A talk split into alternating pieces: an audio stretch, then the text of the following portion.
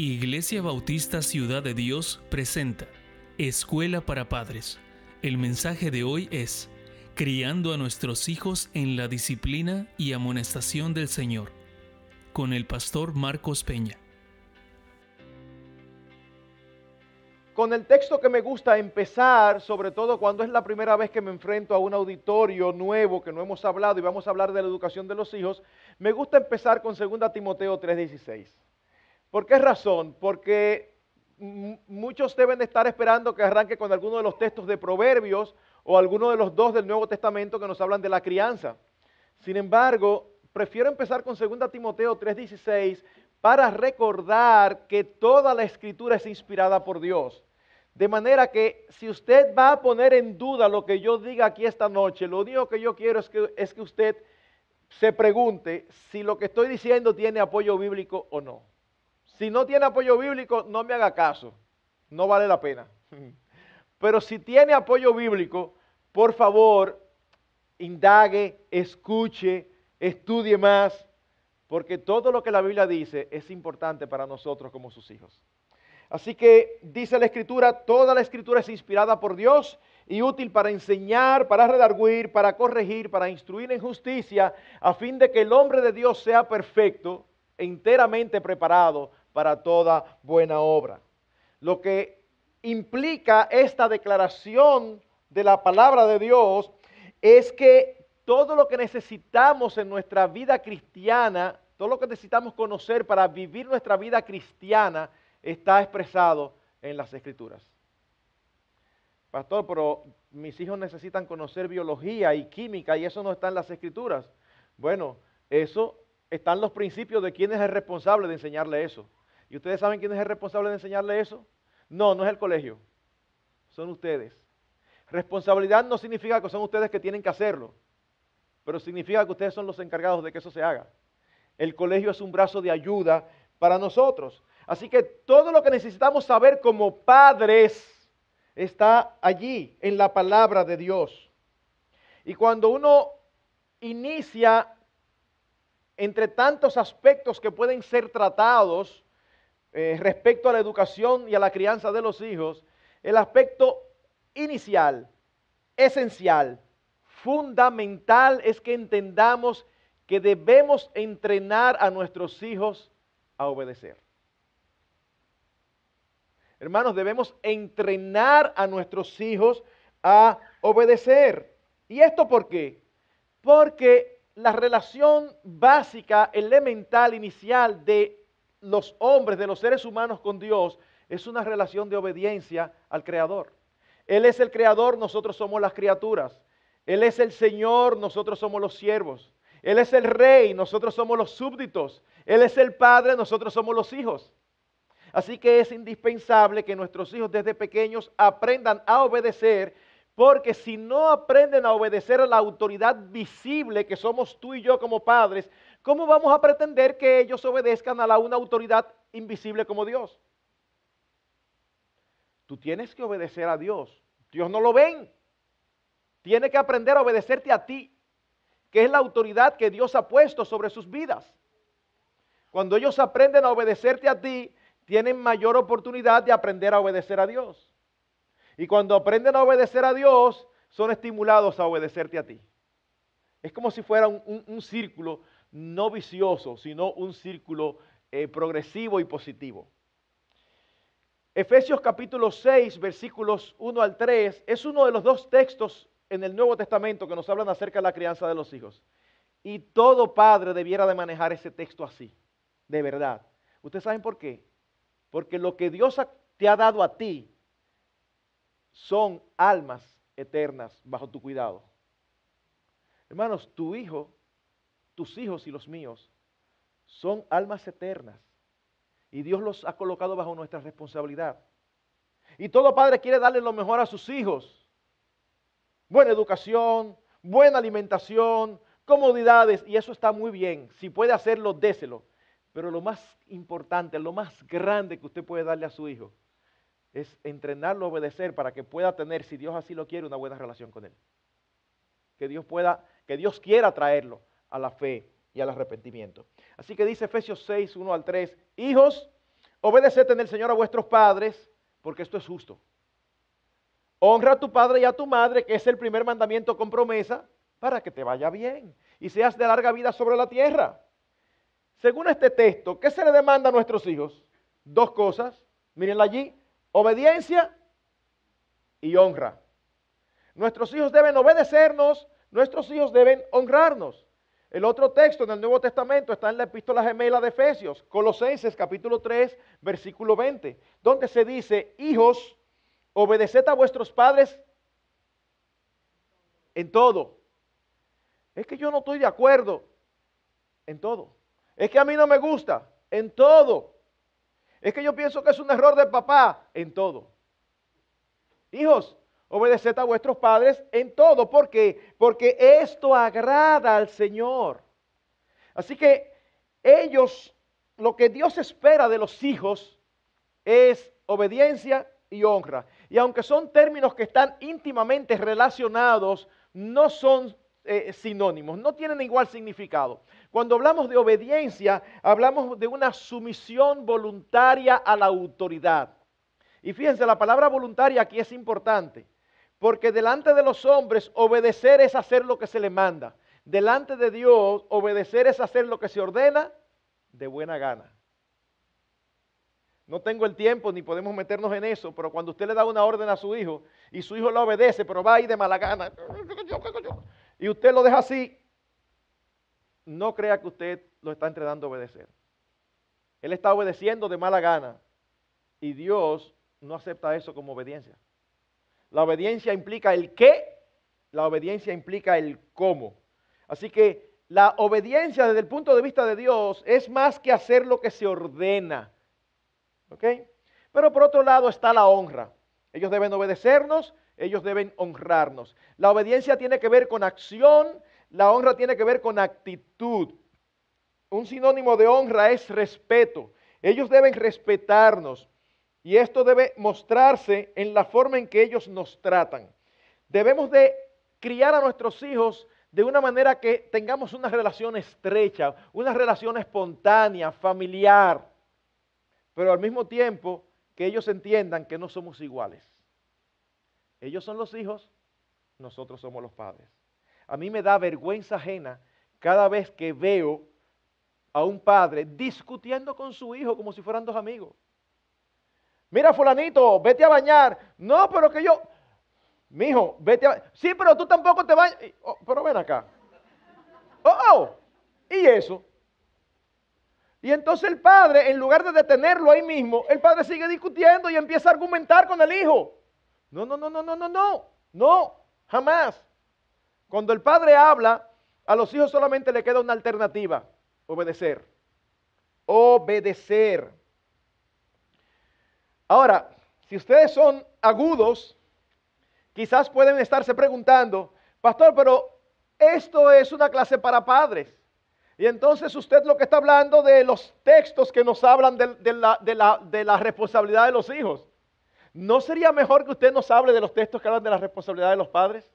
¿Por qué razón le hablo a padres de la responsabilidad de los hijos? Oh, ¿y quiénes son los encargados de enseñarle a los hijos a obedecer esta responsabilidad? ¿Ustedes? Nuestros hijos no nacen con la inclinación hacia la obediencia. Si usted tiene un muchacho así, yo quisiera conocerlo. Hay algunos que en la gracia común de Dios son, como decimos, una masa de pan. Pero la mayoría sabemos que no es así. Tienen una voluntad que generalmente va en contra de la nuestra. Tienen sus propias personalidades si no los entrenamos a obedecer y son criados silvestres, sin meterse en sus vidas, de ahí es que salen estos jóvenes que son insoportables cuando llegan a la adolescencia.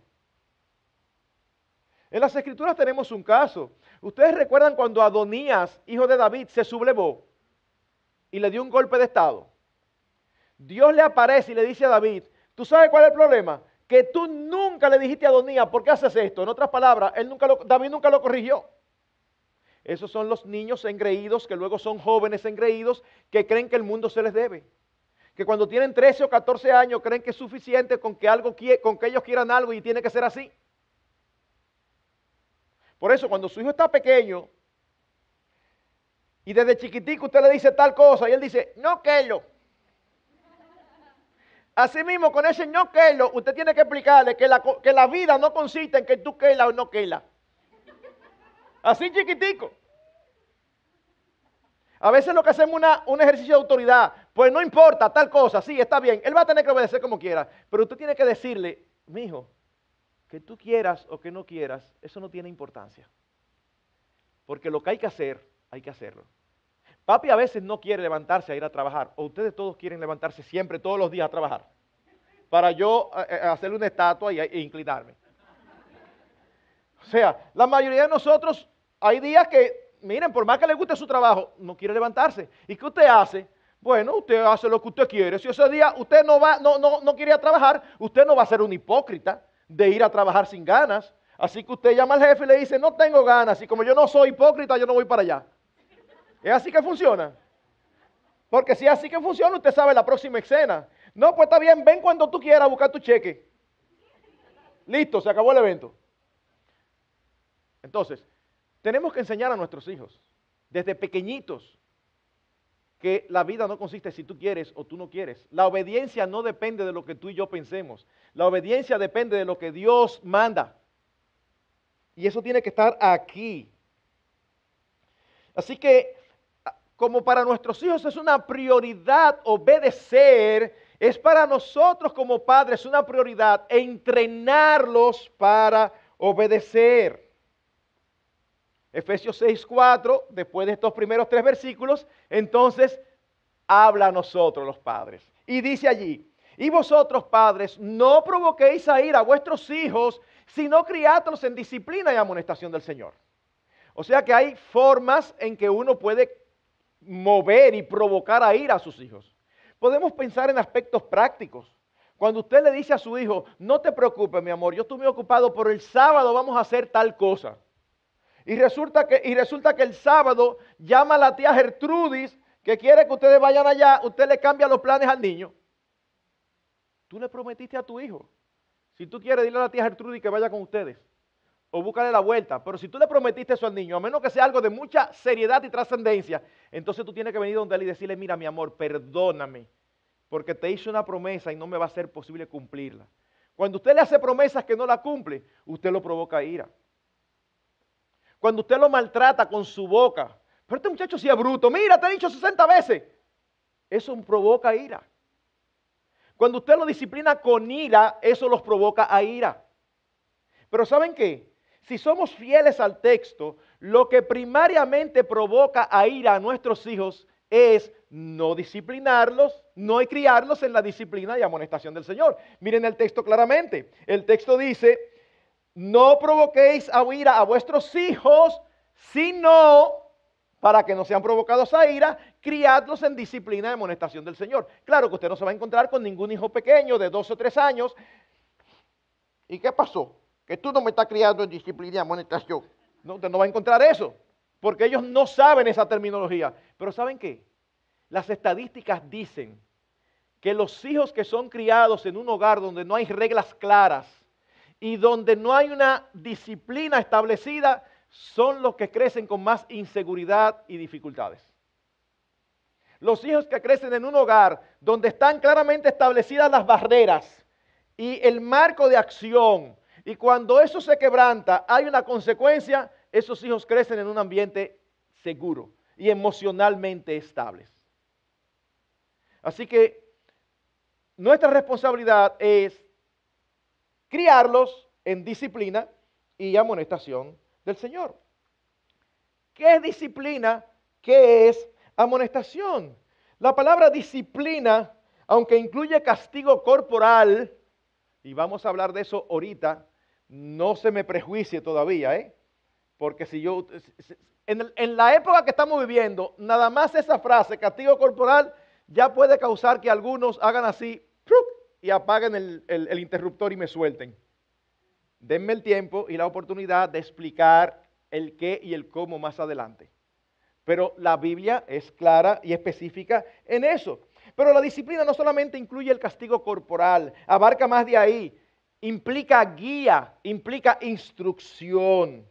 Y por otro lado, la palabra amonestación incluye reprensión o advertencia. Si nosotros resumimos eso, lo que estamos diciendo es que la crianza de nuestros hijos debe incluir tanto instrucción verbal, así como confrontación y castigo. Disciplina y amonestación en el Nuevo Testamento es el equivalente a vara y corrección en el Antiguo. Miren lo que dice Proverbios 29, 15. La vara y la corrección dan sabiduría. Estos son los, dos elementos de la crianza, la vara y la corrección. Y hasta aquí, donde habíamos visto en la conferencia, ahora nos desviamos y empezamos a tratar otras cosas. Hermanos, ha sido claro en las escrituras desde el inicio que Dios ha querido que su pueblo instruya a sus hijos. Yo quiero dar la evidencia bíblica porque es abundante. Dios quiere que nosotros instruyamos, que enseñemos la, su verdad, su palabra a nuestros hijos. Somos los responsables de eso. Deuteronomio capítulo 6, versículos 4 al 7. Es una porción un poquito extensa, pero es muy clara. Dice, oye Israel, Jehová nuestro Dios, Jehová uno es. Y amarás a Jehová tu Dios de todo tu corazón y de toda tu alma y con todas tus fuerzas.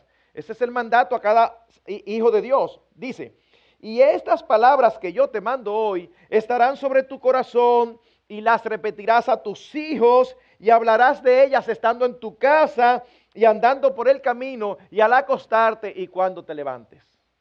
Ahora, hermanos, no confundamos. Por un lado es claro que se le está mandando a los padres a enseñar la verdad de Dios a los hijos. Ahora, no malinterpretemos. Esto no significa que usted va a echarse el día sermoneando a sus hijos. Porque si usted hace eso, usted los va a alejar. Ellos se van a desesperar. Usted, sabe lo que usted desde que, desde que se levanta un sermón. Y la relación de padre e hijo es todo un sermón. Yo no tengo un papá, yo lo que tengo un predicador. No. Hay tiempo para cada cosa. Pero lo que sí implica es que usted aprovecha cada oportunidad de la cotidianidad para enseñar. Porque sean conscientes o no, en todo momento ustedes están enseñándoles a sus hijos. Así que si ustedes agarran de aquí a Oklahoma y vamos al sitio donde estábamos, la lomita aquella, en, en el lugar donde estaba la conferencia, y empieza a ver el, paisaje cuando viene bajando, lo lindo que se ve, es una buena oportunidad para decirle, wow, pero qué belleza. La verdad que el Señor es genial, porque ha hecho paisajes tan diferentes. En la tierra, el cielo cuenta la gloria de Dios y el firmamento anuncia la obra de sus manos. Usted no le va a dar un sermón del Salmo 19, pero usted le está traspasando la idea del Salmo 19 de una manera natural.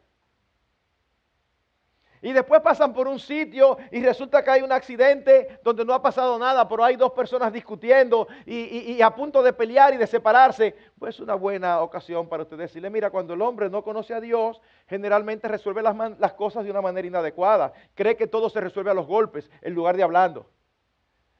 Pero Dios nos ha hecho de esta manera y espera que tengamos humildad, esperamos que sea... Ven, e, es cada cosa que va sucediendo. La situación está difícil económicamente hablando y ustedes oran y deben incluir a sus hijos. Hay algunos padres que quieren librar a sus hijos de la situación de la casa. ¿La situación de la casa afecta a sus hijos o no? Sí, pues no quiera librarlo de la, de la providencia que Dios le está enviando a ustedes como padres y a ellos como hijos.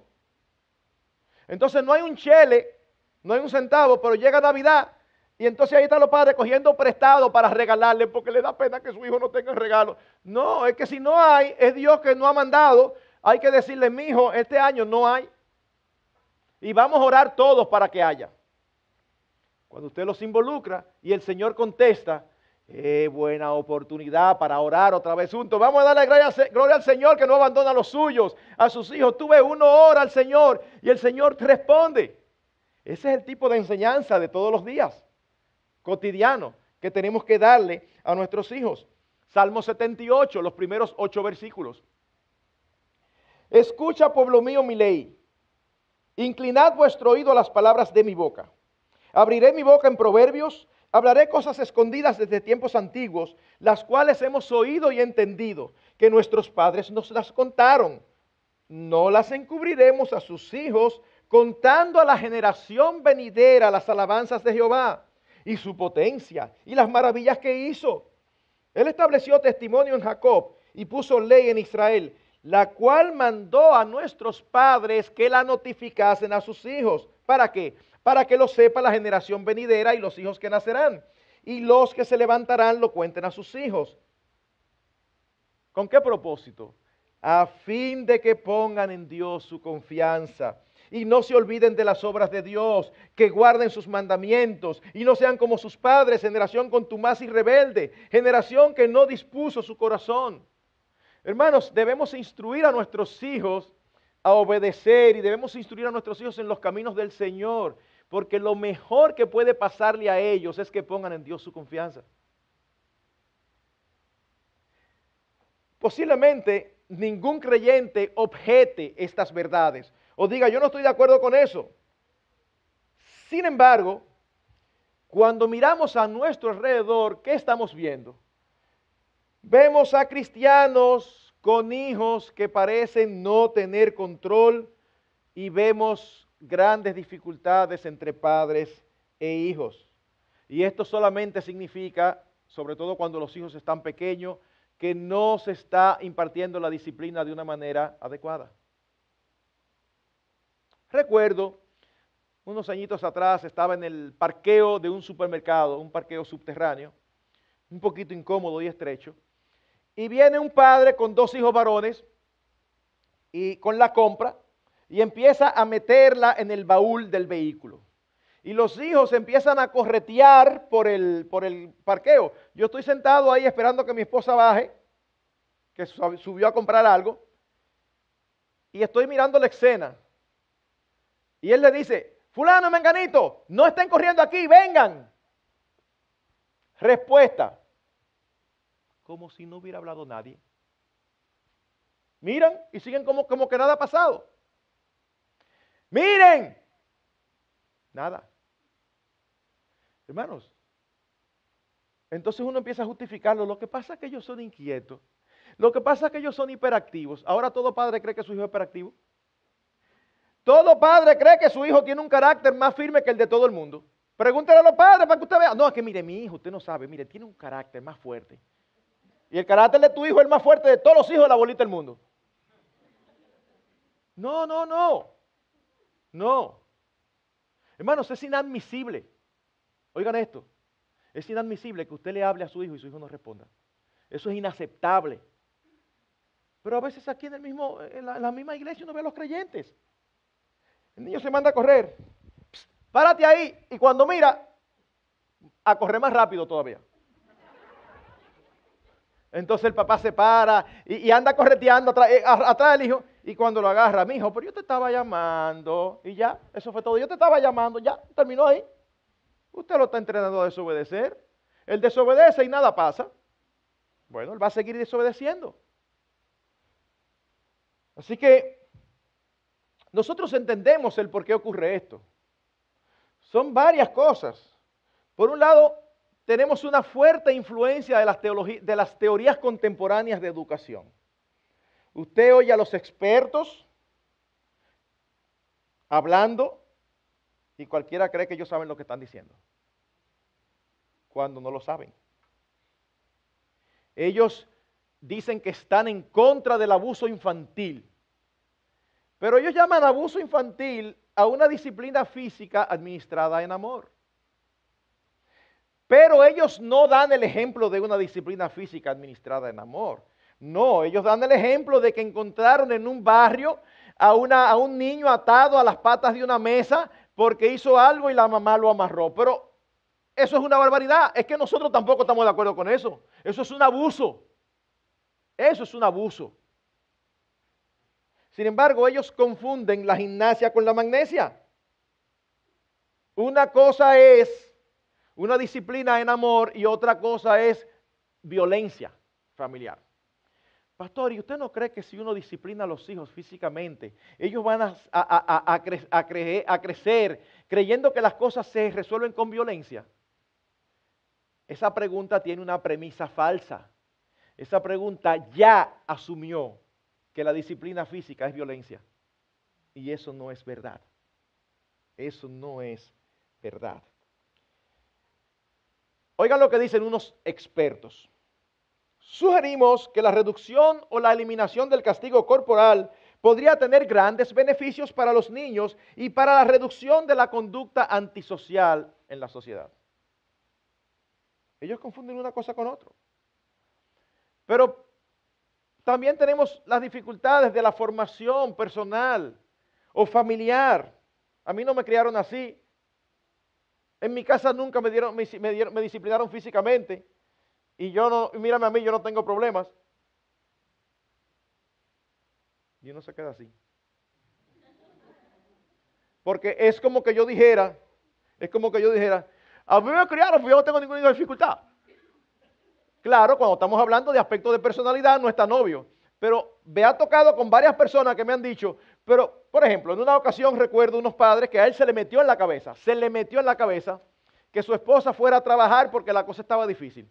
Pero su nivel de vida era mucho mayor que el mío y él encontraba que estaba difícil. Y le dije, no cometas ese error, no cometas ese error, deja que su mamá se quede en la casa con su niña, con sus dos hijos. Y después que hablamos y hablamos, y ya yo no encontraba forma, le citaba la Biblia y parecía que le estaba citando un boletín o, o quién sabe qué, porque no le hacía caso. Lo último que me dijo es, total, cuando yo me crié, papi y mami, ninguno de los dos estaban en casa y mira que yo no tengo ningún problema. Yo tuve que quedarme callado, porque era una persona con ciertos problemas, era una persona sumamente insegura y otro tipo de dificultades que los que lo conocían sabían que las tenía. ¿Qué hago? ¿Le digo lo que tiene? No, pues si no me está oyendo aquello que es elemental, no voy a perder mi tiempo en eso, para acarrearme a alguien que, no me quiera ver más nunca. Entonces, sí hay aspectos de familia que pueden, o de personalidad que pueden influir negativamente. Pero hermanos, yo creo que el mayor factor, el mayor factor que explica el por qué ese comportamiento desordenado que vemos y donde los hijos gobiernan a los padres. En esta época los padres le tienen miedo a los hijos. Miedo a los hijos. Uno de los principales factores, ¿saben cuál es? Es una falta de conocimiento de las escrituras. Falta de conocimiento de las escrituras. Pastor, pero yo soy cristiano desde chiquitico. Yo no sé desde cuándo tú eres cristiano. Pero a veces algunos cristianos, tristemente, no conocen las escrituras. Y las escrituras están allí. Miren, por ejemplo, déjenme mencionar varios aspectos elementales que la escritura enseña y que son fundamentales para nosotros comprender lo que vamos a tratar ahorita. Primer elemento que dice la escritura, nuestros hijos son pecadores. Salmo 51.5, he aquí en maldad he sido formado y en pecado me concibió mi madre. Si hay algo que la escritura enseña con claridad, es que después de la caída en Edén por parte de Adán, nacemos con una simiente pecaminosa. Por eso me gusta recordar que tú y yo no somos pecadores porque pecamos. Tú y yo pecamos porque somos pecadores. Es diferente. Por eso usted ve a niños pequeños que no han visto nunca en la casa algún tipo de pecado y cuando la cosa se le pone difícil lo cometen porque es una inclinación natural que tú y yo tenemos al pecado. Si tú no entiendes que el hijo tuyo, esa hermosura de bebé, es un impíito, empezamos mal. Empezamos mal. Y hay personas que oyen esto y se molestan. No me hizo gracia, pastor. ¿eh? Mi hijo o mi nieto no es un impío. Bueno, perdóname, no soy yo que lo dice. Lo dice mi Biblia. ¿Tú sabes qué? Y hasta la tuya lo dice también. Lo dice la Biblia. ¿Y cuál es el problema? Que cuando tú compras la filosofía del mundo que te dice que nuestros hijos nacen neutros, y entonces la sociedad va escribiendo, si tienen unos padres cristianos, ah, escribe positivamente. Si tienen una mala experiencia, escribe negativamente. Entonces la sociedad los va a formar. Esa es la teoría. ¿Qué es eso? Una teoría. Pero la verdad es que nuestros hijos nacen, no nacen moralmente neutros. Nuestros hijos nacen con una simiente pecaminosa. Y por eso tenemos que ayudarlos a trabajar con ello. Pero otra cosa que dice la escritura y que a veces se nos olvida o lo ignoramos o no lo sabemos es, y oigan esto, y miren si estoy citando las escrituras o no, La Biblia dice que lo que quita la necedad del muchacho es la vara. Pastor, en esta época, y las almas de esta época son diferentes a las de años atrás. El problema del hombre es el mismo. El corazón del hombre es el mismo. Proverbios 22.15. Proverbios 22.15. La necedad está ligada en el corazón del muchacho, mas la vara de la corrección lo alejará de él. Y hermanos, cuando la Biblia dice la necedad aquí, esta necedad no es lo que significa para nosotros los latinos. Yo no sé en sus países, pero en mi país, cuando se habla de que un muchacho es necio, lo que se habla es que es un muchacho que molesta mucho, que no se está tranquilo, pero que este muchacho sí es necio. Es que, es que se le ocurre cada cosa y molesta aquí, molesta allí. Bueno, no, no. Cuando la Biblia usa necedad, no es a eso que refiere. Lo que se refiere es a esa inclinación natural hacia el mal con la que nace todo ser humano. Es esa inclinación hacia el pecado. ¿Y qué dice la escritura? Que esa inclinación viene ligada en el corazón del muchacho. Es como, es como que ha sido puesta allí con cemento y no hay forma de despegarla de allí. ¿Y qué dice? Ustedes saben qué es lo que quita, qué es lo que despega esa necedad la vara de la corrección. La vara de la corrección. Permítame citar otro texto. Proverbios 29, 15. La vara y la corrección dan sabiduría, mas el muchacho consentido avergonzará a su madre.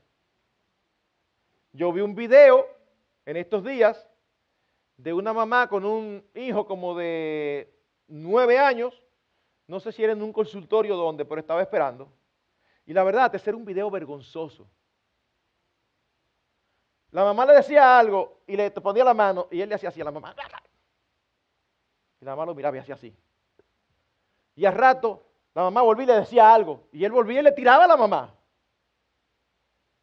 Si yo estoy ahí, por el video, a mí me dio vergüenza. Es un muchacho consentido. El problema no está ocurriendo en ese momento. El problema ocurrió hace tiempo, cuando estaba chiquito, que lo dejó que hiciera lo que le diera su gana. El problema estaba en que no lo corrigió, en que no se aseguró que aprendiera a obedecer a la autoridad. Y ahora ella misma no sabe ni cómo manejarlo. Lo que da sabiduría, lo que quita la necedad es la vara de la corrección.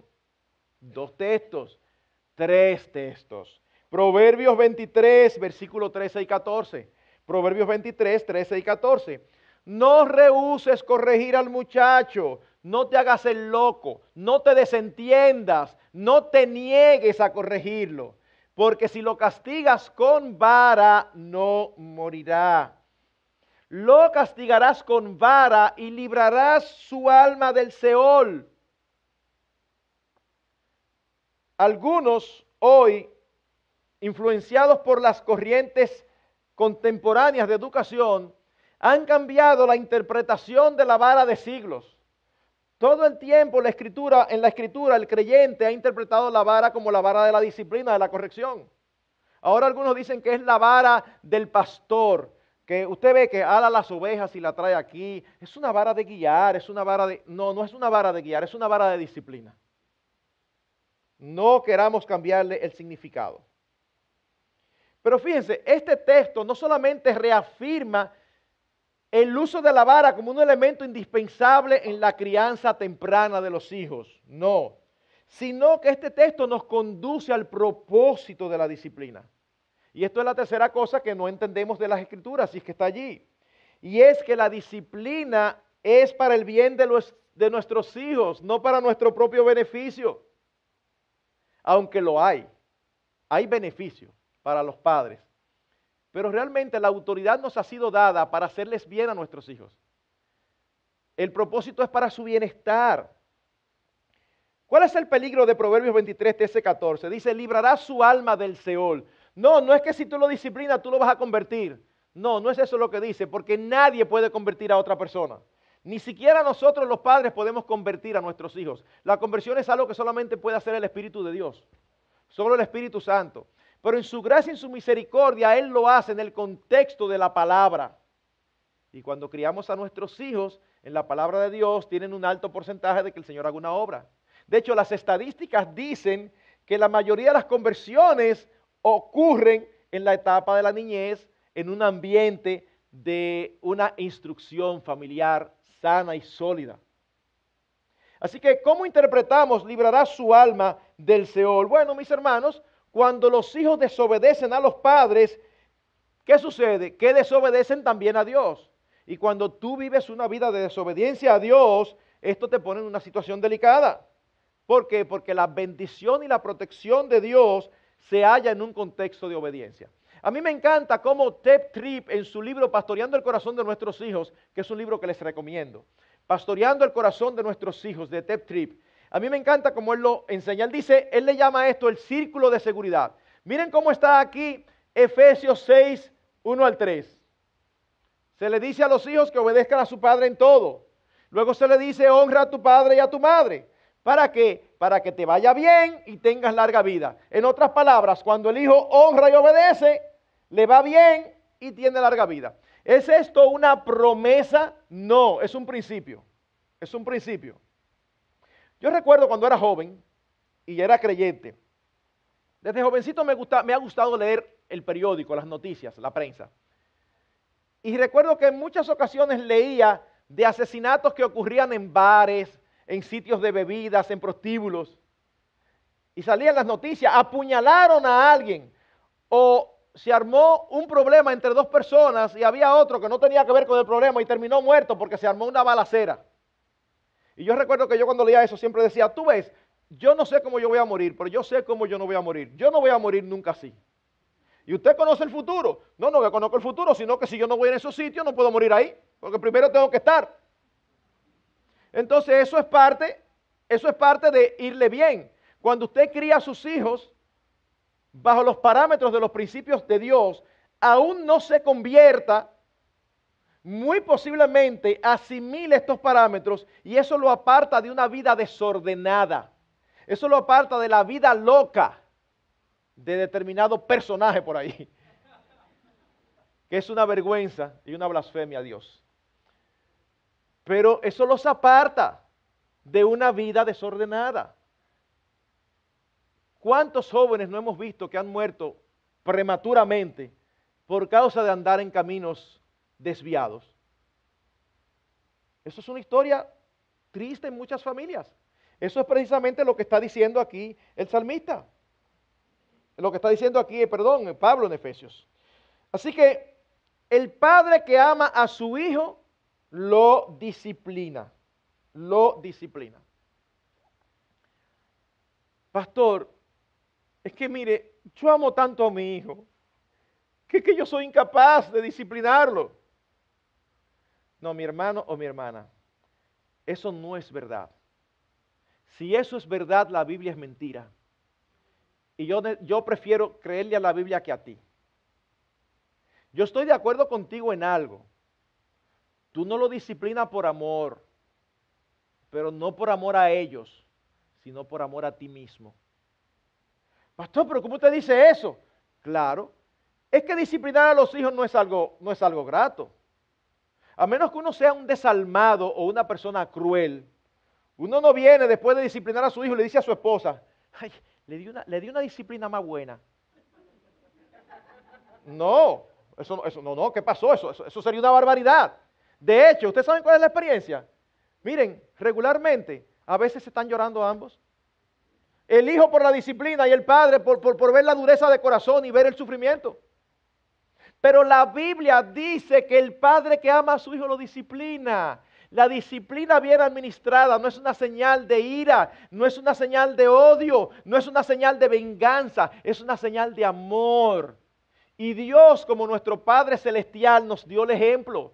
Él dice que Él disciplina a sus hijos. Cuando tú eres hijo de Dios, ¿no te ha pasado que tú eres hijo de Dios y puedes mirar hacia atrás en tu vida las veces que tú quisiste como descuidarte y hacerte el loco y empezar a andar en tu propio camino? Y cada vez que tú hacías eso, ¡puf! Y tú dices, bueno, quizás fue el azar o la casualidad. Y después vuelve tú ahí. Y después vuelve el Señor. ¡Puf! Y al final dice, mira, déjame dejar esto, que esto no, esto no, esto no, esto no va a traer buenos resultados. ¿Sabes qué es señal eso? De que tú eres un hijo de Dios. Si tú no eres un hijo de Dios, tú haces lo que tú quieras y no necesariamente va a venir un juicio en ese momento sobre ti. Porque el juicio está reservado para el impío. Es una señal de amor y tenemos que meternos eso aquí y aquí. ¿Ok? Fíjense lo que dice la escritura, Proverbios 3:12. Porque Jehová al que ama castiga como el padre al hijo a quien quiere. ¿Tú quieres a tu hijo? Sí. Pues tú tienes que castigarlo, no por amor a ti, sino por amor a él. Proverbios 13:24. El que de, miren, miren qué fuerte, miren. El que, el que detiene el castigo, ¿qué dice? A su hijo aborrece. ¡Wow! Mas el que lo ama, desde temprano lo corrige. Hermanos, yo no puedo encontrar una manera más fuerte de decir esto que este, que este versículo. Tu hijo te desobedece flagrantemente y tú no lo castigas porque a ti te da cocha. Es que a mí me da como cocha. Ajá, te da cocha. Y tu hijo empieza a ser un rebelde apoyado por ti. ¿Y qué te va a dar cuando tú no lo puedas controlar a los 12, a los 13 años? ¿Y qué te va a dar cuando tú veas que él sea un delincuente? ¿Y qué te va a dar cuando él pierda la vida en tal... Por favor. Esto lo dice fuertísimo. El que detiene el castigo a su hijo aborrece, no lo quiere. Más contrario, proverbio antitético, dice la idea opuesta, más el que lo ama desde temprano lo corrige. Así que la corrección a nuestros hijos es una señal de amor. Y finalmente, último texto para apoyar esta verdad, Apocalipsis 3:19. El Señor Jesucristo mismo, hablando y escribiendo a las iglesias, ¿qué les dice? Yo reprendo y castigo a todo el que me desobedece. Es así que dice su Biblia. Yo reprendo y castigo a todos los que amo. Es a los que ama que Él reprende y castiga. Así que el castigo y la reprensión es una señal de amor. Hay una cuarta eh, condición que hace que no hagamos caso de la Biblia. Y es una falta de convicción y de compromiso. Alguien ha dicho que la convicción no es algo que uno tiene, sino más bien algo que tiene a uno. Porque es muy fácil decir, yo creo esto, yo creo esto, yo creo esto. Pero a la hora de la verdad, vamos a ver si realmente lo crees.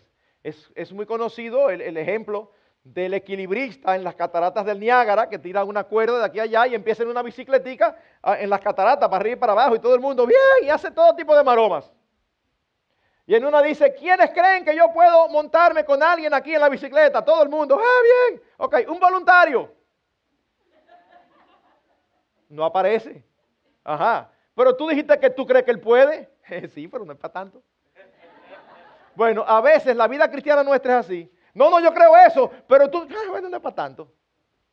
Hermanos, en la bicicleta de Niágara no, tienes, no tiene ningún tipo de trascendencia, pero en nuestra vida diaria sí tiene trascendencia. Tenemos que creerle a Dios. Tenemos que decir el sí a su palabra. Tenemos que tener la convicción y tenemos que tener el compromiso, asumir el compromiso de a veces pasar en momentos difíciles. Miren, hay una edad que le llaman los terribles dos. Cuando los niños tienen de dos a tres, uy, si usted hace las cosas a la manera de Dios, ¿sabe lo que va a suceder? Dos cosas. Una de dos o posiblemente las dos. Va a haber días que usted va a terminar pensando que lo único que usted hizo ese día fue disciplinar. Y va a haber días que usted va a terminar pensando que sus hijos son brutos. Óigame, no se engañe, todos hemos pensado que son brutos. Oh, ¿por qué? Porque no le ponga la mano a ese micrófono y no se la quitan. usted viene, mi amor, yo te dije que no ponga la mano, usted se lo lleva y lo disciplina. ¿Verdad? Ya usted cree que ya se está resuelto. Y a los cinco minutos usted mire, está el muchachito otra vez con el micrófono. Sí. Amor, yo te dije que no le pusieras la mano al micrófono. Y usted vuelve y se lo lleva. Cuando le sucede por tercera o cuarta vez, usted dice, pero estará entendiendo. Le digo algo, él está entendiendo. No es un problema de entendimiento, es un problema de pecado. Pero qué bárbaro. No, ningún bárbaro, igual que tú y que yo. Igual que tú y que yo. Hoy, ¿cuántas cosas no sabemos nosotros de hace mucho en las escrituras y, vivimos luchando? Yo no sé ustedes, pero hay cosas en mi vida que yo digo, Señor, ¿y hasta cuándo yo voy a luchar? Hay cosas en mi vida que yo estoy loco porque el Señor venga y me lleve. Porque yo digo, ya parece que va a ser cuando yo me lleve que voy a dejar de luchar con eso. Ah, entonces pensamos que nuestros hijos van a aprender, ay, que, ay, qué, qué tierno. Tú le dijiste, no, él aprendió y ya. Eso no, eso, no, eso no es así. Así que permítanme ahora ser un poquito más específico. Y yo voy a contestar dos preguntas y en esto nos vamos a tomar un tiempo. ¿Cuándo debemos usar la vara? Cuando nos referimos a la vara, nos referimos a un instrumento con el cual nosotros le infringimos dolor a nuestros hijos. ¿Cuándo nosotros debemos usar la vara? Déjenme decir algo. En la instrucción, perdón, en la disciplina siempre debe haber instrucción, no necesariamente castigo. Siempre debe haber instrucción, no necesariamente castigo. Pero esto es lo fundamental, esto es lo fundamental, el punto de partida, mis hermanos, entiendan esto. Debemos usar la vara cuando nuestros hijos no obedecen a la primera voz una orden explícita y clara. Cada elemento es importante. Cuando no obedecen a la primera voz, ¿qué significa esto? Que usted no puede acostumbrar a los hijos como algunos padres. Eh, Pedrito, recoge los juguetes. Pedrito lo mira y usted sigue haciendo las cosas y Pedrito se queda ahí. Usted vuelve y pasa, Pedrito, y uno va cambiando los tonos. Pedrito, recoge los juguetes y usted sigue. A la tercera usted viene, Pedrito, recoge los juguetes, te dije, muchacho. Y Pedrito A la cuarta te dice, mira Pedrito Alejandro Jiménez. Y él dice, y lo recoge. Ya usted lo acostumbró. El nombre completo con apellido y apodo y todo. Entonces él dice, ay, ahora sí es verdad. Pero usted lo está entrenando a desobedecer. Alguien me preguntó una vez, Pastor, pero y no es muy duro, ¿por qué uno tiene, por qué tiene que ser a la primera voz? Permítanme responder con una pregunta. No se supone que uno responde con preguntas, ¿verdad? Pero ustedes me van a entender. Cuando me preguntan, pastor, ¿por qué tiene que ser a la primera voz? Mi respuesta siempre es otra pregunta. ¿A qué voz es desobediencia?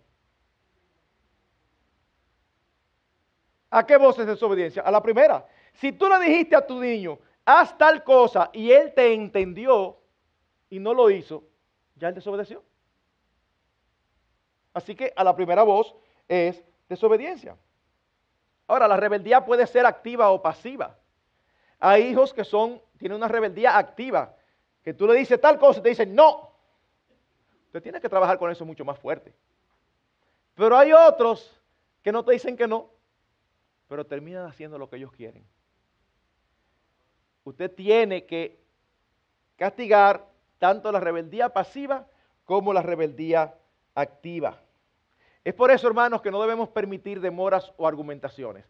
Fíjense que le dije que cada punto era importante. A la primera voz y una orden explícita o clara. Yo me sonreía con papá y los que conocían a papá porque él a veces hablaba de una manera enredada. Y a veces él venía explicando y sobre todo cuando él se molestaba y que íbamos en el carro y él decía algo y estaba hablando de alguien, él muchas veces decía, no, porque entonces fulano, que se no, no, no. Y lo que íbamos en el carro hacía así y nos mirábamos. Y nadie preguntaba nada, porque si preguntábamos sabía que él iba a seguir criticando a otra persona.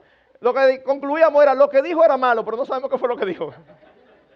Bueno, usted no puede pasar por, por donde el niño y decirle, Pedrito, los juguetes, los juguetes. Y Pedrito nada más oyó juguete. Y entonces después usted viene y lo agarra y dice, Pedrito, ¿qué es lo que está pasando? Usted lo está disciplinando y Pedrito ni sabe qué es lo que está pasando. No puede ser. La orden tiene que ser clara. O están viendo televisión. Hay todo tipo de niños. Están viendo televisión. Usted lo puso a ver una hora de muñequitos. Y digo una hora a propósito porque, hermanos, yo sé que es muy útil la televisión para amansarlos, pero no le, no, no le permita mucha televisión. Mejor cree en ellos hábito de lectura. Le va a ser muchísimo más útil. Pero aquí está su niño en su tiempo de televisión. Y hay todo tipo de niños. Usted ha visto esos niños que se, hipnotizan. Entonces, la mamá viene y le dice, niños, están, están los tres, los dos, niños, a bañarse. Y sigue. Y el otro no es así, el otro se para y se va a bañar. Y al rato la mamá viene y está todavía ahí. Entonces la mamá empieza a pelearle o lo va a disciplinar. Él no sabe lo que está pasando. Él estaba tan concentrado que él ni te oyó. Ahora, volteemos la, carta. Volteemos la carta. Hay algunos que tú le das una orden y cuando no la cumplen y tú te acercas para ir al siguiente paso, pero fue que yo no te oí. Y a veces usted está seguro que lo oyó. Recomendación, la primera vez que eso suceda, déle el beneficio de la duda. ¿No me oíste? No, no, yo no te oí. Está bien. Ellos no pueden ser más sabios que usted. La próxima vez que usted le vaya a dar una orden, usted le dice, Pedrito, Pedrito, mírame. Tal cosa. ¿Me oíste? Sí, mami. Ah, está bien. ¿Ya? Resuelto el problema. No siga dando, dando órdenes si usted debe verificar que él lo oyó. Estamos claros, ¿verdad? Que me oíste. Ok, ya, ya. Ya no hay nada que discutir. Si él desobedece, ya él sabe que lo, lo que le toca. Así que, por eso decíamos que no debemos permitir demoras ni argumentaciones. Pedrito, ya has visto mucha televisión, apaga y ven que vamos a cenar. Ay, no, mami, solamente el otro muñequito que me falta. Eh, no, Pedrito, ven. Y si él insiste, entonces ya es una rebeldía entre pasiva y activa. O, demoras. Eh, haz tal cosa. Dice, sí, sí, pero yo lo voy a hacer. No porque yo quiero que tú lo hagas ahora. Pero espérate, déjame terminar tal cosa. No, es ahora que yo quiero que tú lo hagas. Recuérdense lo que les dije ahorita. Ustedes están enseñando a sus hijos todo el tiempo. Cuando ustedes son conscientes que lo enseñan y cuando no son conscientes que lo enseñan. Todo el tiempo usted le está enseñando. Cuando usted lo habitúa a ellos a repetirle las órdenes, repetirle las órdenes, usted lo está entrenando sin querer a desobedecer.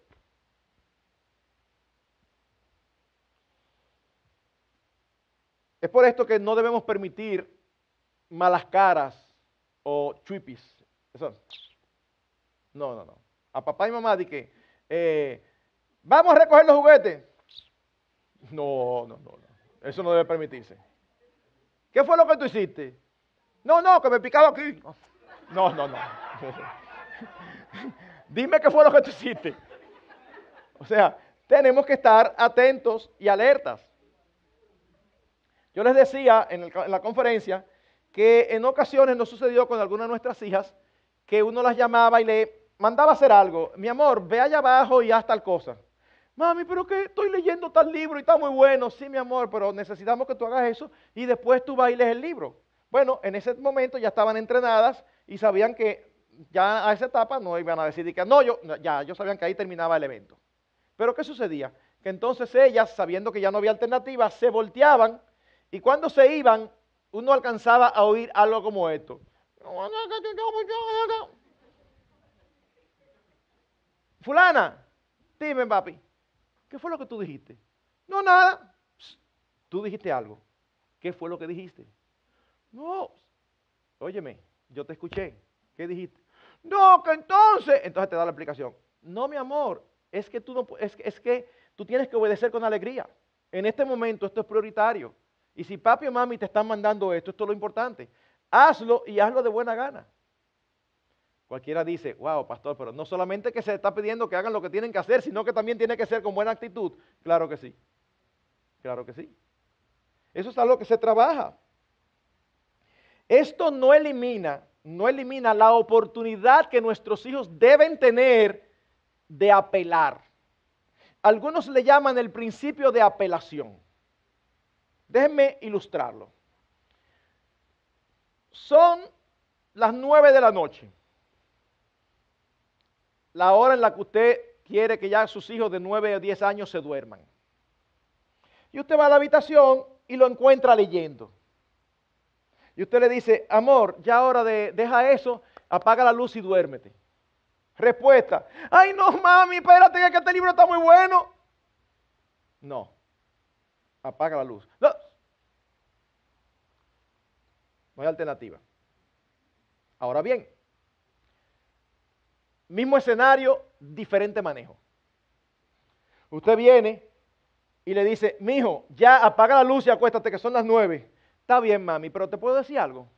Sí, dime, amor. Nada más me faltan cinco páginas, yo pudiera terminarlas. Oye, me tiene que ser un padre demasiado insensato. No, aquí a las nueve que se apaga la luz. O sea, el padre generalmente, ¿qué va a hacer? Bueno, está bien, mi amor, lee esas cinco paginitas y apaga y duerme. Pero ven la diferencia. El principio de apelación los libra a ellos de instrucciones caprichosas que tú y yo damos. A ti y a mí se nos ocurren a veces unas reglas. Que ¿De dónde salen? Una regla que se nos ocurrió. Como yo decía, usted se crió en el campo. Y no ocurre aquí en los Estados Unidos, que yo sepa, pero en nuestros países, en los campos muy remotos, no hay energía eléctrica. Así que, ¿qué hacen las personas? Como no tienen nada que hacer, se cuestan tempranísimo. Y así mismo se levantan de madrugada. Así que usted, usted se crió en el campo y usted se acostumbró a acostarse a las 7 de la noche, porque el, el papá, el patriarca, se acostaba a las 7, a las 7 todo el mundo durmiendo. Y se levantaban a las 4. Ahora resulta que los hijos crecieron, fueron a la universidad del pueblo más cercano, se superaron y llegaron a la capital, se casaron y ahora tienen hijos. Y ahora usted quiere que los hijos en plena ciudad se acuesten a las 7.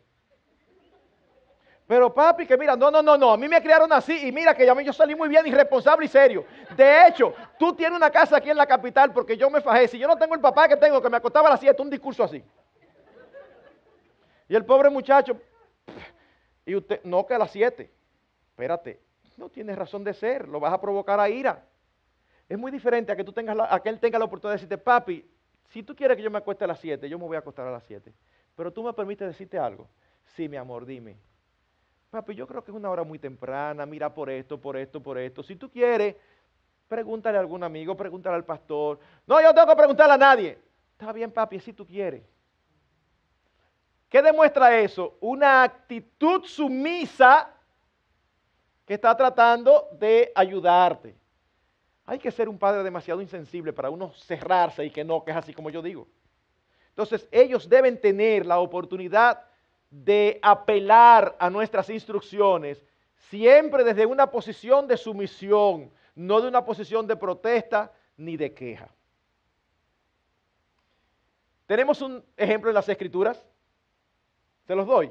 Daniel capítulo 1, Daniel es llevado junto con sus amigos a Babilonia y ellos no podían comer la comida del rey, el rey los lleva para eh, eh, eh, educarlos en la corte. ¿Y qué pasa? Bueno, que la comida era sacrificada a los ídolos. Así que ellos dicen, nosotros no podemos comer esa comida. ¿Qué hubiéramos hecho tú y yo? Bueno, algunos RT como nosotros pues oye lo que te voy a decir, yo no voy a comer esa comida, lo que tú quieras, es por amor al Señor. Y nos sentimos, y estamos sufriendo por causa de Cristo. Bueno, la solución no es que comas, pero lo cortés no quita lo valiente, dice un refrán. Y me encanta cómo Daniel viene donde, donde, ¿cómo es que se llamaba? No, no, no, él tiene un nombre. Bueno, donde el encargado, no me recuerdo ahora cuál era el nombre, después me va a salir. Pero viene donde el encargado y le dice lo siguiente, eh, me encanta, ¿tú me permites decirte algo? Sí, dime. Mira, nosotros, por nuestra religión, no podemos comer esa comida. Danos la oportunidad de no comerla durante 10 días. Y después, haz lo que te dé tu gana. No. Y él le dice, y después de los 10 días, si nosotros estamos más flacos que los demás, tú haces lo que tú consideres. Fíjate qué interesante, él no le dice, y si no después de otro día, nosotros vamos a comer. Él, no está, él, no está, él no está comprometiendo los principios. Él no está diciendo que él va a comer de la comida sacrificada, pero con decencia, con amabilidad. Él está hablándole a la autoridad y le está pidiendo que haga una prueba. La autoridad le da la prueba. ¿Y qué dice la escritura? Que al final estaban más gordos y rozagantes que los demás porque Dios estuvo con ellos. Pero la forma fue una forma genial, fue una forma eh, de, de diferencia con la autoridad, pero al mismo tiempo que no se maltrata ni se irrespeta la autoridad. Así que lo primero, mis hermanos, es que nuestros hijos deben ser disciplinados cuando desobedecen una orden de manera flagrante. La segunda razón por la que deben ser disciplinados es cuando hay mentira de por medio. Siempre después de ser instruidos, en algún momento determinado su hijo va a decir su primera mentira. Cuando lo haga, usted le va a decir lo grave que es una mentira. Y la próxima vez que lo haga, usted se va a encargar de disciplinarlo más fuerte que otras faltas. Si usted, cuando él desobedece flagrantemente, usted agarra y le da tres correazos, con una mentira, dele cinco o seis, que él note la diferencia. ¿Ustedes saben por qué? Porque una mentira es algo grave. Una mentira destruye la armonía en el hogar. Usted sabe lo difícil que es uno subir en un hogar donde hay gente donde no se puede confiar. Y yo no puedo decir esto. Y me estará diciendo la verdad. Eso es terrible.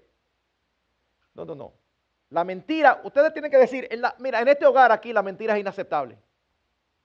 Pero una vez más, eso ocurre cuando ellos tienen 4 y 5 años, no cuando tienen 10 y 12.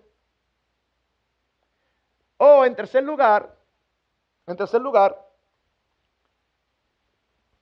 no lo tengo aquí, pero permítame mencionarlo, cuando hay peligro. Me explico. Usted ve a su niño pequeño, año y medio, y usted lo ve caminando y anda con un pinchito de la mamá y usted lo ve que se dirige a un toma corriente a meterle el pinchito. Usted no va a decirle, mijo, eso no se hace y esperar que lo haga otra vez para disciplinarlo. ¿Por qué? Porque si lo hace otra vez quizá no va a tener necesidad de disciplina. Se puede electrocutar. Entonces, es posible que lo mejor que usted pueda hacer es tomarlo inmediatamente diciendo, no, no, no, no, mi amor, no, no, no, no con dos añitos, año y medio. Eso no. Va a dar su lloradita y todo, pero usted lo está librando. Usted está evitando que él se le ocurra volver otra vez a lo mismo. Es algo muy peligroso. Así que estos son los casos cuando la vara debe ser usada. Permítame entonces decir lo siguiente. La vara de la corrección no es una varita mágica de una damadrina. En otras palabras, no es la vara que resuelve todas las cosas. ¡Tin, tin! No. Hay muchísimas otras cosas para las que no se usa vara. La vara no es para todas las, para todas las faltas, debilidades o pecados de nuestros hijos. Fuiste egoísta, vara. Fuiste desorganizado, vara. Fuiste perezoso, vara. Fuiste chimoso, vara. No, no, no es así que funciona. No, no, no es así que funciona. No es así. Esto se maneja de una manera diferente. Puede ser que llegue a usarse la vara si después, si usted le da instrucciones específicas para él lidiar con estas cosas y él no sigue las instrucciones específicas. Pero usted lo está haciendo para librarlo a él de la desobediencia y para ayudarle a trabajar con su carácter. ¿Ok? Ahora permítame la pregunta del millón. ¿Cómo usar la vara? ¿Cómo usar la vara? Permítame en primer lugar decir, la vara, la disciplina física, debe ser administrada con una correa, con un pedazo de cuero, no con una... Hay veces que hay personas cogen varitas de árboles. No, porque la varita de árbol puede cortarlo. Y la idea no es hacerle daño, sino causarle dolor. Son cosas diferentes. ¿Mm? Así que lo primero que vamos a decir es cómo no hacerlo. ¿Cómo no hacerlo? Nunca con ira nunca con ira. Y eso es muy frecuente. Y a veces es culpa del mismo padre. El mismo padre se aira, pero es por culpa de él. Si usted le dice, si usted le habla al, muchacho cinco veces y no le hace caso, a la sexta vez usted va incómodo y entonces lo disciplina físicamente con ira. Pero que tú no debiste de esperar la quinta o la sexta. Tú tenías que disciplinarlo tranquilamente desde la primera vez. Entonces se le dan esas disciplinas silábicas. ¿Se han visto cuál es la disciplina? Usted lo agarra. Yo te he dicho que. No, no, no, no, no, no, no. Eso es, eso es incorrecto. Eso es incorrecto. Nunca con ira. Oigan lo que dice Santiago capítulo 1, versículo 20. Porque la ira del hombre no obra la justicia de Dios. No, nunca jamás. Es más, déjeme decir una cosa. Tenemos autoridad sobre nuestros hijos. pero es una autoridad delegada por Dios. Y es una autoridad para hacerles bien a ellos, no para nuestro beneficio. Y a veces nosotros podemos hacer uso de la autoridad. Déjenme darles un ejemplo. Hay cosas que todos tienen que no les gustan. A mí no me gusta, por ejemplo, pero no me gusta el grado máximo que me, me enciende, que alguien venga y me pellizque.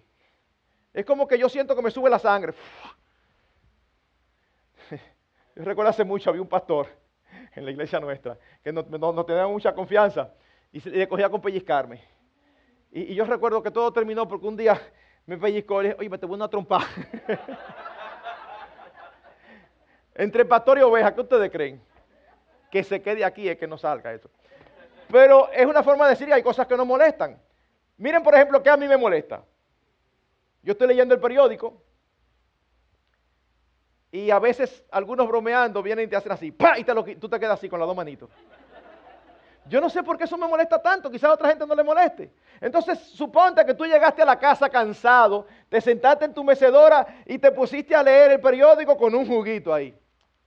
Y tus hijos empiezan, corretea, corretea, corretea. Y de un momento a otro, uno de tus hijos correteando pasa y se lleva el periódico. Y tú te quedas de qué? Y uh, te sube y te baja. Y tú lo agarras, mira muchacho, y tú vienes a disciplinarlo. Primera pregunta, ¿por qué es que tú lo vas a disciplinar? Oh, pero tú no viste lo que me hizo. Bueno, eso fue un accidente. Pero que yo, espérate, espérate. ¿Te molestó? Sí, pero el punto no es si te molestó o no. El punto es, hay una falta. Hay una desobediencia.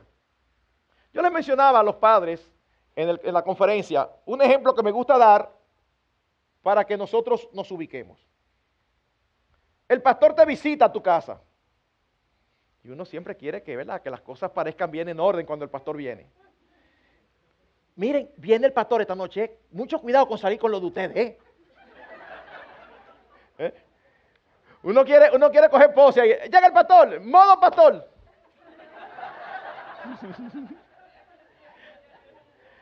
Entonces resulta que tú tienes un muchachito de cinco años y está, jugando con los hijos del pastor. Y de un momento a otro, el muchachito, el hijo tuyo, se encarama en la mesa de comedor, se para y empieza a decir que, pero muchacho, y cuando tú te acercas, él vocea una mala palabra, una mala palabrota así. Y tú te pones rojo, verde, de todos los colores. ¿Pero qué es esto?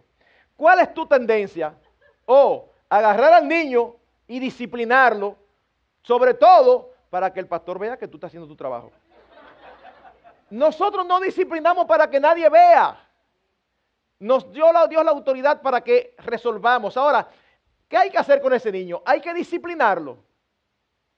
¿Por qué hay que disciplinarlo? No necesariamente. Déjeme hacerle una pregunta. ¿Alguna vez tú le dijiste que no se subiera en la mesa? Pastor, pero ¿cómo le voy a decir eso? Por mí no se me hubiera ocurrido. Bueno, pero él sí. Y nosotros no podemos prever, y los que son padres de niños chiquitos lo saben, aunque queramos, no podemos prever todo lo que a ellos se les ocurre. O sea que no podemos reglamentar todo de antemano, nos gustaría, pero no podemos. Subirse en una mesa de comedor no es lo mejor, no es adecuado, pero tú puedes decir que es pecado. No es pecado. Es desobediencia, pero tú no, le dijiste, tú no se lo has dicho. ¿A qué que está desobedeciendo? ¿Tú, no le diste la instrucción. Bueno, pastor, está bien. le voy a negociar esa. Pero, pastor, ¿y esa mala palabrota? ¿Cómo yo voy a dejar que eso pase así? Pregunta. ¿La había dicho en algún momento anterior? No, pero si lo hubiera dicho ya hubiéramos resuelto eso. Bueno, ¿y tú sabes si él sabe si es una mala palabra? Tú hablas con el muchacho y le dices, ¿dónde tú sacaste eso? Oh, pero allá en el curso todos los amiguitos míos lo dicen. Bueno, mi, hijo, mira, óyeme bien. Eso es una mala palabra. Eso no se dice bajo ninguna circunstancia. ¿Tú me estás entendiendo? Sí, óyeme, escúchame con atención. Eso es inaceptable. Eso no se dice. Eso está mal, eso es pecaminoso. Y ya usted lo deja ahí. Y nada, ni siquiera llevarlo al cuarto para que el pastor crea. No. no es que no ha habido, no ha habido una falta que implique disciplina física, porque la disciplina física es por desobediencia. Ahora, si él repite la palabrita después de ahí, o él vuelve y se encarama en la mesa, entonces sí va a haber problemas con razón, porque ya se convierte en una desobediencia. Usted se va para su trabajo y tiene una cita importante y está con su trajecito puesto, que lo usa de vez en cuando y de cuando en vez. Y está nervioso porque una cita es muy importante. Y su hijo, que no se está tranquilo, el pan, la cosa, el queso, eh, ¡pran! El café con leche. ¿Cuál es su tendencia? Agarrar al muchacho y disciplinarlo físicamente. Una vez más, ¿por qué tú lo vas a disciplinar? Tú lo vas a disciplinar porque él es torpe. Eso es propio de la niñez. Ahora, ¿tú le habías dicho a él que se esté tranquilo de ese momento? No, pues entonces, o sea, es verdad, un accidente, pero un accidente infantil. ¿Ven la diferencia? Porque lo que menos queremos ahora es que salgan los padres y ahora llegan a su casa, ¡fua, fua, fua, fua, fua, Y los muchachos, ¿qué es lo que está pasando aquí? No, no, no, esa no es la idea. Esa no es la idea. Miren lo que dice Proverbios 19, 18. Castiga a tu hijo en tanto que hay esperanza, mas no se apresure tu alma para destruirlo. Hermanos, castígalo, pero no es para destrucción. O sea, no es un abuso. Pero déjenme decirle otra cosa. Nunca discipline a su hijo públicamente. Ni siquiera delante de los hermanos. Él cometió una falta, no lo discipline ahí delante de los hermanos, usted se lo lleva a la habitación. ¿Por qué? Porque ellos tienen una dignidad como seres humanos y no hay por qué avergonzarlos. A menos que él se ponga rebelde delante de los hermanos porque sabe que usted no lo hace. Y digo, no, pero yo por ti que no, te quiero disciplinar antes, pues si tú no quieres, usted lo haga y él empieza que no, que no. Vámonos. No, yo no quiero ir para allá. Bueno, sea hecha tu voluntad.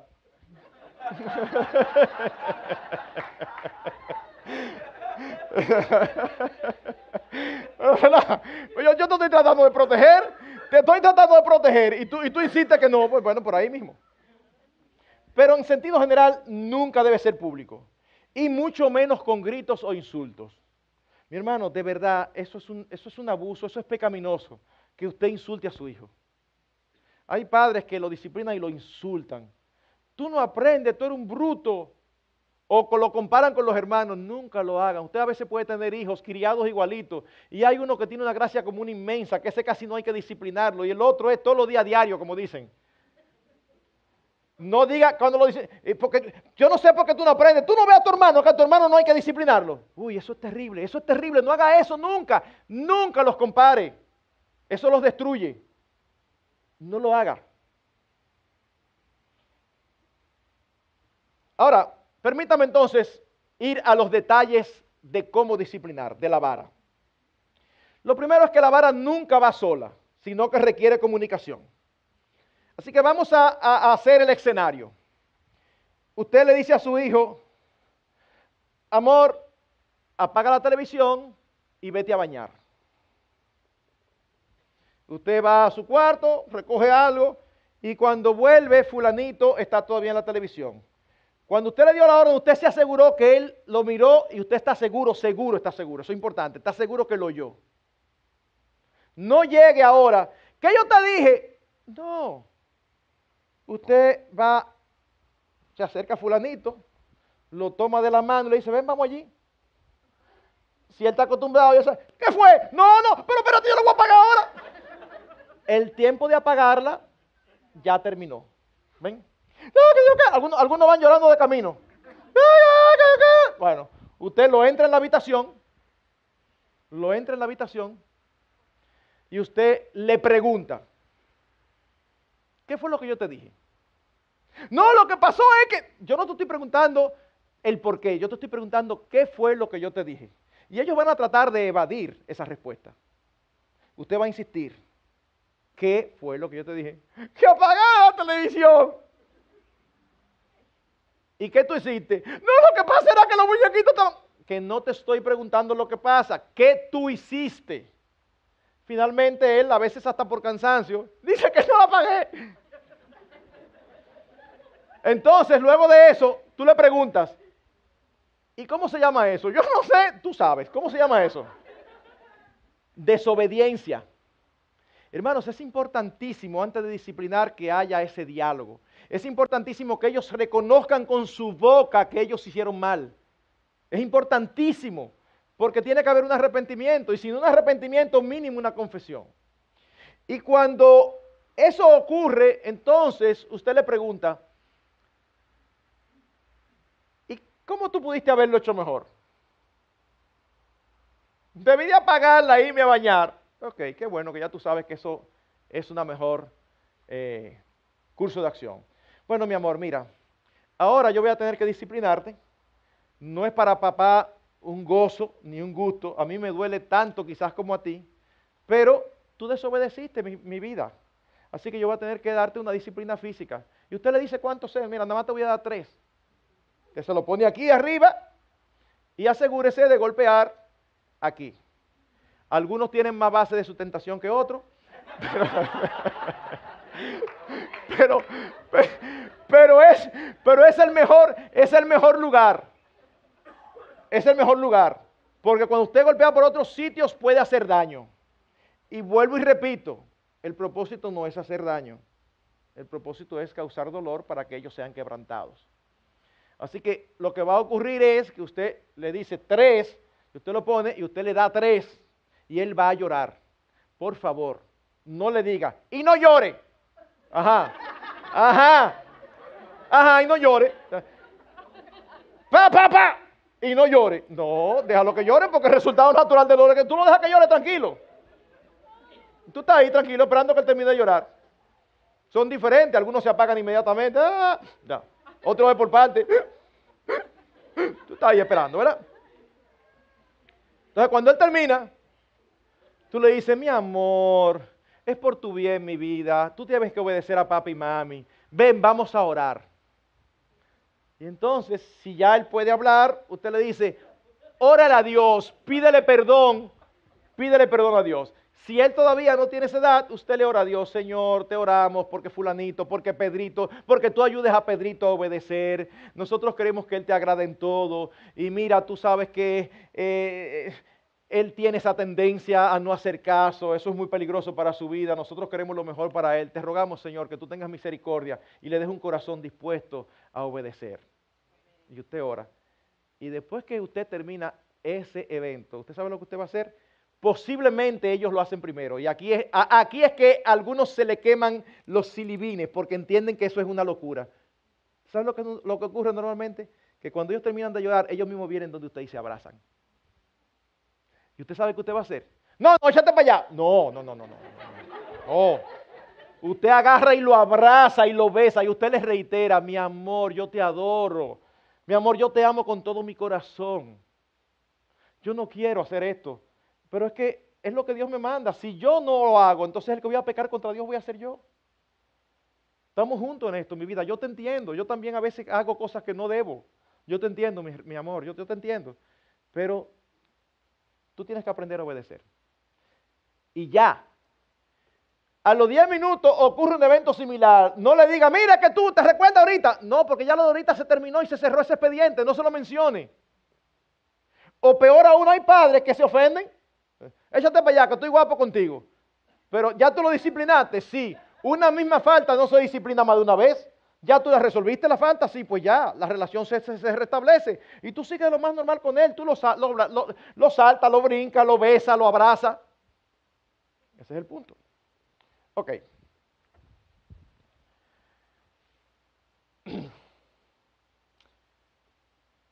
Hay que asegurarse que cause dolor. No daño, sino dolor. Y déjenme citar un versículo. Salmo 119, 71.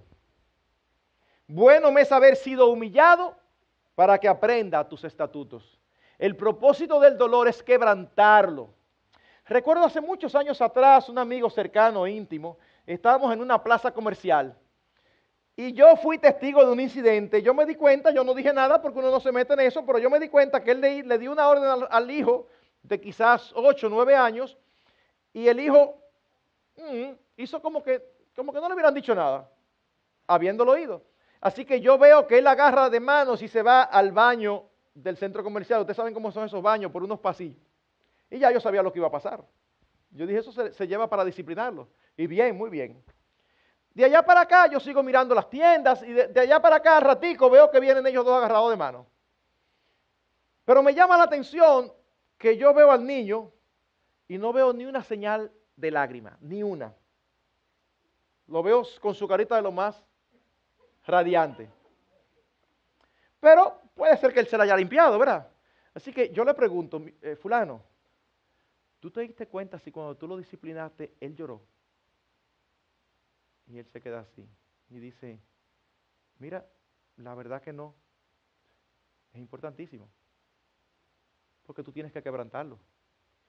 Si no te llora o se queda como si nada, la disciplina no ha surtido efecto. Vuelvo y cito Salmo 119. Bueno me es haber sido humillado. ¿Para qué? Para que aprenda tus estatutos. Entonces hay padres que cuando sus hijos están pequeños, le hace año y medio, y el niño viene. No, no, no, mi amor, eso no se toca. Usted lo mira. No, no se toca. Y entonces el niño lo mira y, hace así, mirando. Entonces usted dice, ay, qué lindo, qué cómico. No, ningún lindo ni ningún cómico. Él lo está desobedeciendo, aunque tenga año y medio. Así que usted le va a agarrar la manito, la manito, y usted le va a hacer, no. Lo que va a suceder normalmente es que ellos hacen así, pestañas rapidito, se quedan mirando así como... Y entonces a veces se inundan. ¡Ah! Usted lo deja y dice, mi amor, no. No. De una manera clara, no. Y vuelve y lo hace, y usted vuelve otra vez y lo repite, hasta que ellos aprenden que no es no. Pero hay padres que sucede y vienen y hacen, papá. Y el niño mira otra vez. Que no, papá. No importa. O sea, si es papá, papá, no va a hacer nada. Tiene que haber cierto dolor.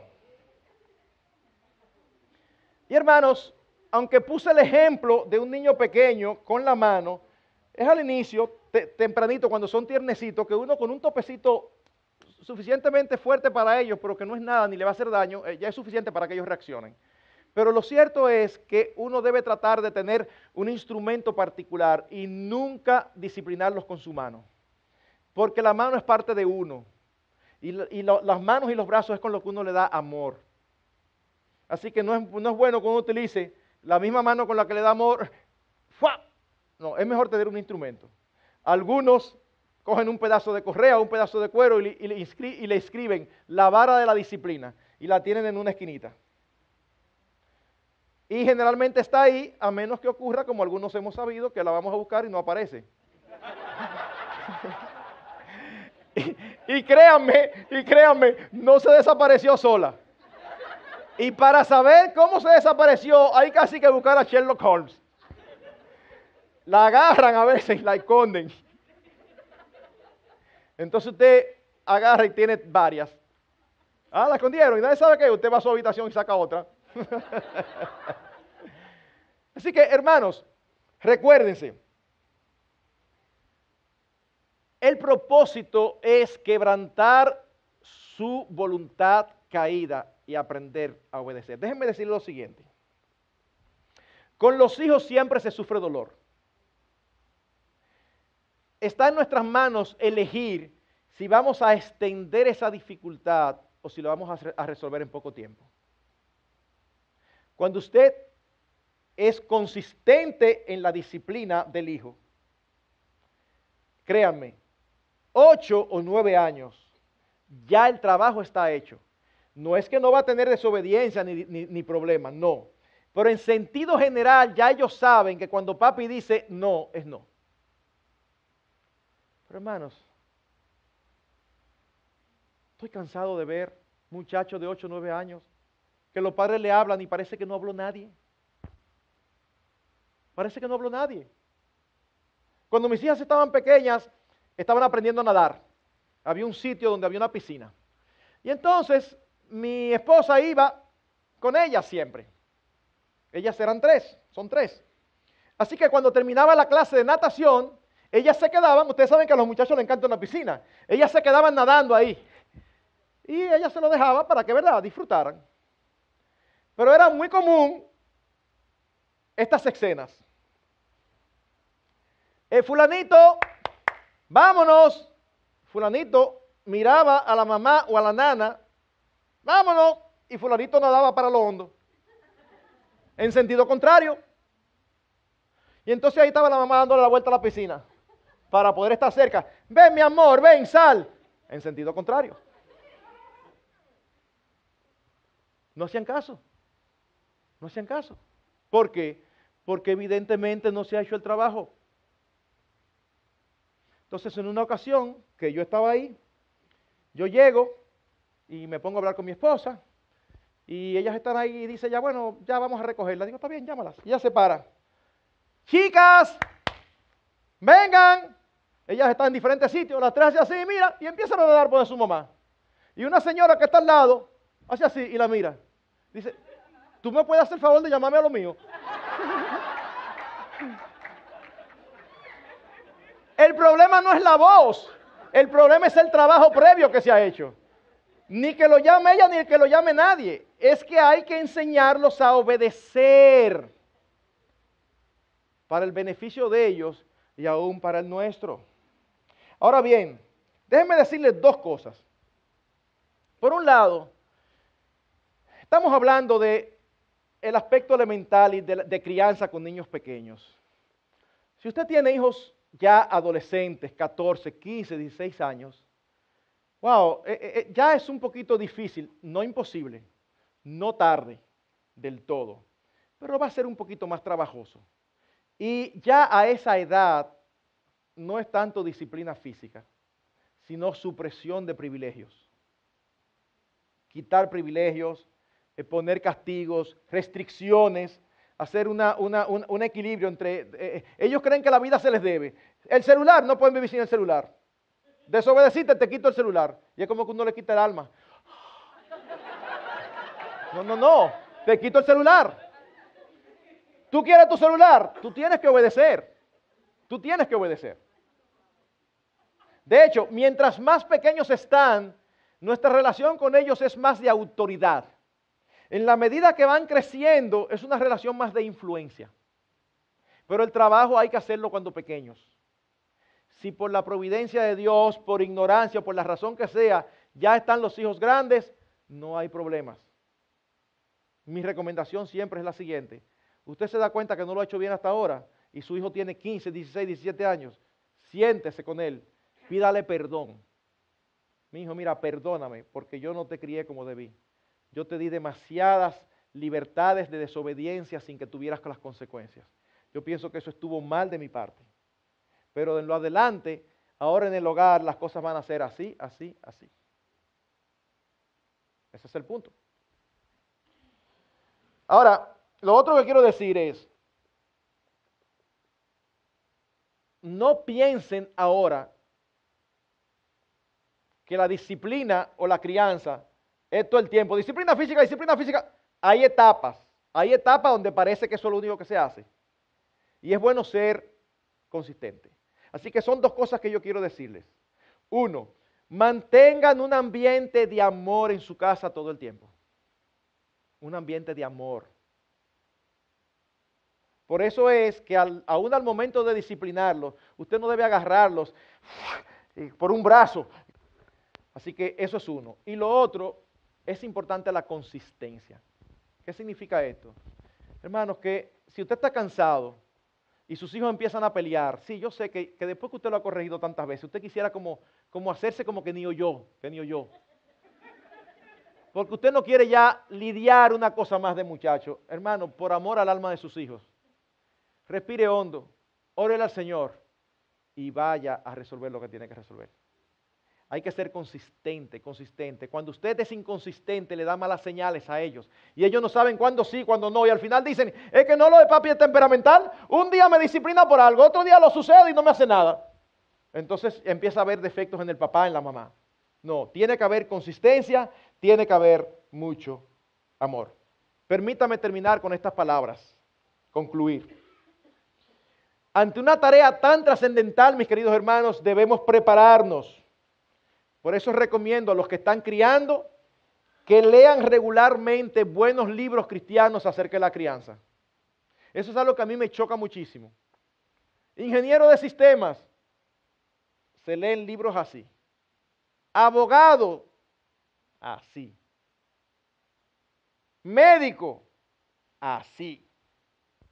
Papá, no, yo dejo que sea mi esposa la que lo lea. O sea, no. Tú y yo como cabeza de hogar somos los responsables finales. Así que papá y mamá, lean buenos libros de crianza. Porque estamos hablando de almas eternas, no estamos hablando de tu trabajo, estamos hablando de algo superior, de almas eternas colocadas en tus manos. Que tu crianza puede ser usada por Dios para llevarlos a la una eternidad con Él, en lugar de que se pierdan por siempre. ¿Hay algo más importante que eso? Por otro lado, nuestro ejemplo es vital. Les enseñamos y lo vivimos. La forma en que vivimos, en que reaccionamos, cómo manejamos nuestros pecados, le da una enseñanza. Cada vez que lo disciplinamos, lo llevamos a confesar. ¿Qué le estamos enseñando? Que la manera en que el pecado se maneja es arrepintiéndose y confesándolo. Ah, pero resulta que un día nos incomodamos con uno de ellos, le dijimos algo que no debimos. ¿Y qué hacen muchos padres? Se dan cuenta y entonces lo tratan mejor que nunca. Ven, vamos a comer un helado. Y, lo quieren como compensar. Hermanos, el pecado no se compensa, el pecado se confiesa. Pero ¿cómo yo lo voy a confesar una falta mía a un hijo de cinco años? O hablando con él y diciéndole, mi amor, perdóname. Yo recuerdo la primera vez que yo le pedí perdón a mi primogénita. Debía tener como año y medio. Ya ella estaba en su habitación. Se despierta a medianoche llorando. Mi esposa, muy cansada por estar todo el día lidiando, yo me levanto y voy. Mi amor, ¿te pasa algo? Mm, la reviso. En ese tiempo los pampers eran muy caros en mi país y usábamos pañales de tela que se enganchaban con unos alfileres. Yo chequeo que los alfileres no la estén pullando, chequeo que el pañal no esté mojado, chequeo que no haya nada en la cuna, algún insecto que la haya picado. Así que no veo nada y entonces ella me dice que yo quiero ir a dormir con ustedes. Mi amor, pero tú sabes que no es con nosotros que tú tienes que dormir, tú tienes que dormir en tu camita. Así que, mi reina, duérmete, no puedes ir allá, tú lo sabes. Duérmete, bebé. Bye. Yo me duermo en cinco minutos. Media hora después, yo estoy rendido. Vuelvo. Reviso. Lo mismo que no que ella quería dormir con nosotros. Ya en esa ocasión, yo la disciplino. Sucedió una tercera o una cuarta vez. A la tercera o a la cuarta, cuando yo me desperté, yo me tiré de esa cama como una tromba y fui directamente donde ella. Y no le pregunté nada. Yo recuerdo que la agarré y la levanté así y la puse frente a mí, cara a cara en el aire. Óigame bien, duérmase y cállase ya. ¡Pum! Y la puse así en la cama. Hasta el otro día.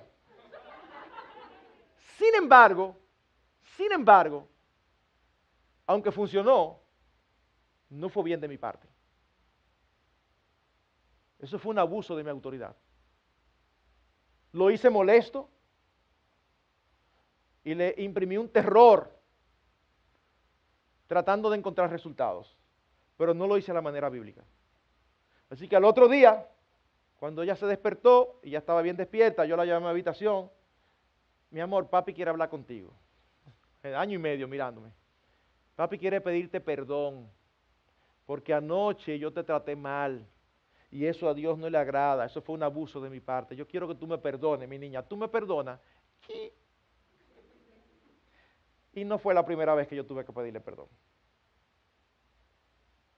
A lo largo de la crianza tuve que pedirle perdón a cada una de diferentes maneras en diferentes circunstancias. Pero eso no mina nuestra autoridad, eso la hace crecer delante de sus ojos. Estamos todos montados en el mismo barco, lidiando cada uno con nuestros pecados. Así que una otra cosa es, es obvio que se necesita tiempo para trabajar con los hijos. Permítame citar una estadística de un libro. Dice lo siguiente. En un estudio efectuado hace varios años, los sociólogos Sheldon y, Eleanor Gluck de la Universidad de Harvard identificaron varios factores cruciales en el desarrollo de la delincuencia juvenil. Crearon una prueba que puede, con una precisión del 90%, oigan esto, 90% de, de, de precisión, predecir la futura delincuencia en niños de 5 a 6 años de edad. Oigan eso, una prueba de ciertas circunstancias que ellos decían, este tiene un por ciento, este va a ser delincuente.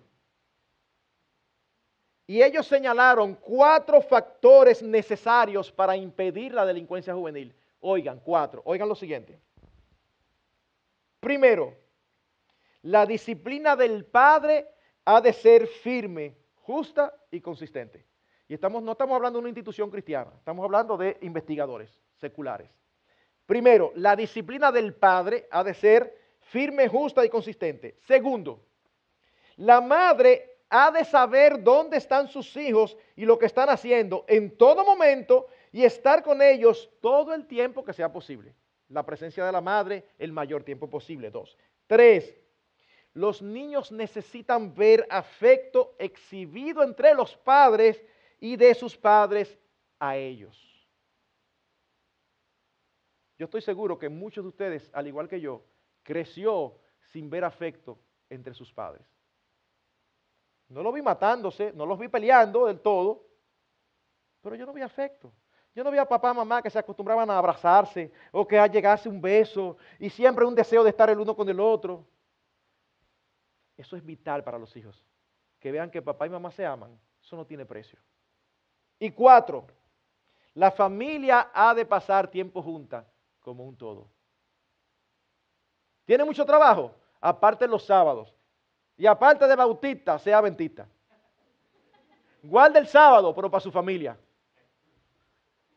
Para su familia. Porque eso no tiene precio. Y les voy a decir algo. Si hay algo que los niños y los hijos recuerdan, ustedes saben que no fue que usted se fajó para comprarle, eh, darle la mejor educación o para comprarle el último iPhone. No, no, no, no. Ellos no recuerdan eso. Eso ellos creen que, que eso es obligado. Ellos lo que recuerdan fueron los momentos que compartieron juntos como familia.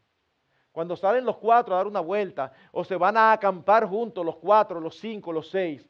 Miren, eso no hay quien quite del corazón y de la mente del hijo nunca.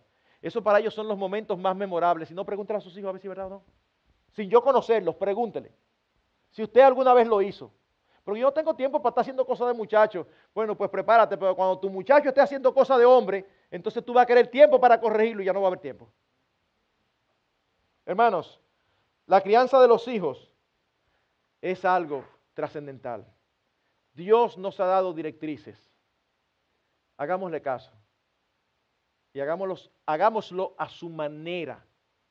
Y los resultados están en sus manos. Pero cuando lleguemos allá, al final de la carrera, podemos decir, yo estoy limpio de la sangre de mi hijo. Porque hay padres que no van a poder decir, yo hice lo mejor que pude para enseñarlo e instruirlo en el temor de Jehová. Que el Señor nos ayude.